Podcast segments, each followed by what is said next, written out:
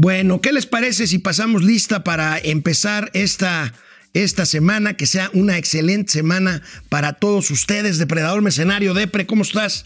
De los tramos por donde se dice que hay zonas arqueológicas en el tren Maya, esto no impactará en tiempo y costo sumados a lo que no tiene.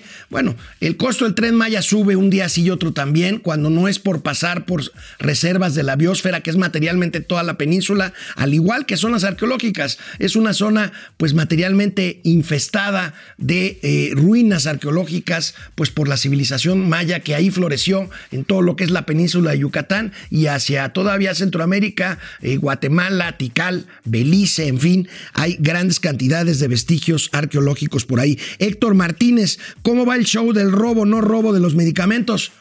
Pues dice el presidente que están investigando una semana después. Una semana después. Es muy raro.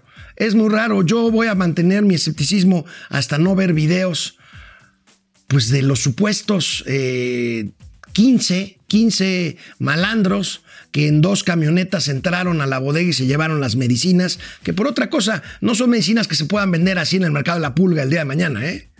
Y tienen un cierto tratamiento de condiciones de frío, en fin, no, no, no, no, suena, no suena lógico, lamentablemente, porque es un crimen verdaderamente. Julia León, buen día Julia, ¿cómo estás? Fernando González, vamos México, vamos, eso está bien, vamos México. Antonio Díaz, bonito inicio de semana para todos, buenos, eh, buen día. René Franco, ¿cómo estás, colega querido? Robo de medicamentos, la estatua de color.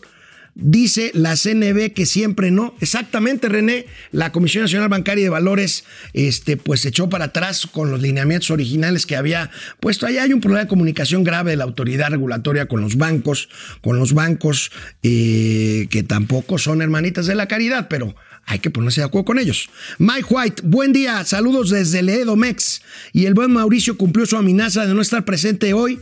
Pues al lunes, al lunes, querido Mike White, este, pues ahí después de poner la última cucharada en la pared que está levantando en su casa, pues echó sus chelas y ahí, ahí se quedó el buen Mauricio. René eh, Franco, Aleida Chavarría, buen inicio de semana. Rocío Hernández, feliz inicio de semana. Paco Guerra, buen día chavalón, caray.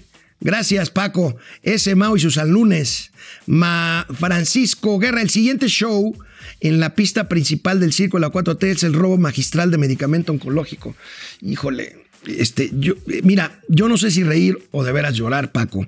Este, suena a burla, pero tratándose de estos chicos, de estos niños que luchan todos los días, que los vemos ahí con sus papás luchando contra el cáncer, es verdaderamente una desgracia. Hermano Vicente, ¿cómo estás desde Monterrey?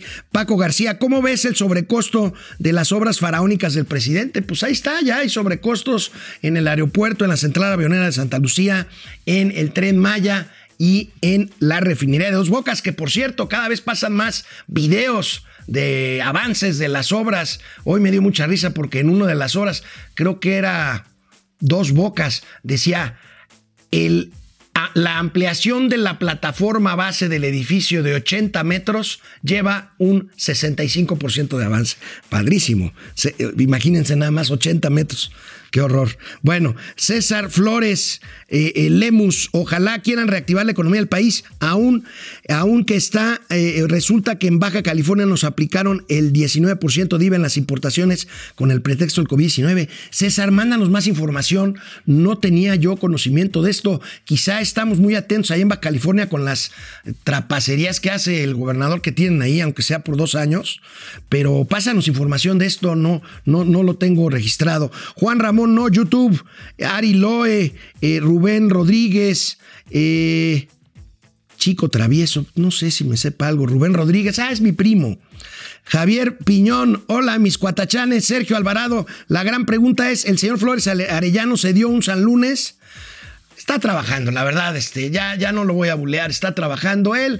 Miren, él es un periodista de carrera, pero no crean que es serio corre de una televisora para otra para sacar este, sus, múltiples, sus, sus múltiples gastos. Sergio Alvarado, Efren, eh, eh, ¿Y qué pasó con la moral económico, economía del moral? economía del moral. No, no se sacó Andrés Manuel el premio Nobel de Economía. Gerardo Enrique González Granillo, gracias. ¿Crees que el extrañísimo robo de medicamentos oncológicos, crees en esto? la pregunta que tenemos en Facebook hasta ahorita, sí, desafortunado, solamente 4% de quienes están contestando esta pequeña encuesta, no, la 4T ni los compró. Qué horror, 96, 96%. Bueno, vamos a ver, el viernes, el viernes pasado tuvo un apagón el sistema por el cual se hacen las transacciones en la Bolsa Mexicana de Valores, una de las dos bolsas que operan en México, recuerden, la otra es la Bolsa Institucional de Valores Viva, que no, tuvo problema alguno, que estuvo transaccionando sin, sin problema. La bronca es que simplemente la Bolsa Mexicana de Valores informó por reglamento suspendemos las operaciones. Al filo de las 11, 11 y media de la mañana Seis horas después, ya cuando en viernes, imagínense, por ahí de las 5 o 6 de la tarde, ya todo el mundo anda en otro, en otro rollo, en otra frecuencia. Ya por ahí la Bolsa Mexicana de Valores dijo que fue un error ocasionado por un proveedor de tecnología y descartó un ataque cibernético. Explicación no pedida, ahí se las dejo de tarea. Hace falta claridad, yo creo, y hace falta ver el tema de ciberseguridad. Recuerden lo que ya ha pasado con el SPAY, con algunos bancos y ahora con la Bolsa Mexicana de Valores. Espero, no estoy sugiriendo nada, más bien no estoy afirmando nada, pero habría que checar, habría que checar bien. Y bueno, en un tema, en un tema que tiene que ver con el alcoholito, con el alcoholito. Fíjense que el diputado Iván Arturo Pérez Negrón Ruiz presentó una iniciativa interesante. Él es secretario de la Comisión de Hacienda y Crédito Público e integrante de la Comisión de Presupuesto. Presentó una iniciativa para simplificar el cobro y modernizar el cobro del Instituto Especial sobre Productos y Servicios de las bebidas alcohólicas. Fíjense qué interesante. No implica un nuevo gravamen. Lo que propone el diputado Pérez Negrón es que ahora este impuesto se determine en función del contenido de alcohol que contenga la, bebida para simplificar su pago. Esto ¿En qué, ¿En qué redundaría? En que el, el, que el cobro del impuesto se haría una sola vez y no a través de toda la cadena desde producción a distribución. Si lo determinas como lo hacen ya en otros países con base en el grado de alcohol que tenga la bebida, entonces cobras una sola vez el impuesto al salir, al salir de la fábrica hacia su punto de distribución. Pasaría de fiscalizarse entonces de casi 900 mil establecimientos a solo 3 mil fábricas que producen este tipo de bebidas. No es un impuesto nuevo, pero podría recaudar alrededor de 83 mil millones de pesos. Vamos a seguir esta, pues esta propuesta que hace el diputado Pérez Negrón. Y bueno, mañana, mañana ya nos veremos aquí con Mauricio Flores. Recuerden, momento financiero. Cuídense. Vamos, réjete bien. Momento financiero.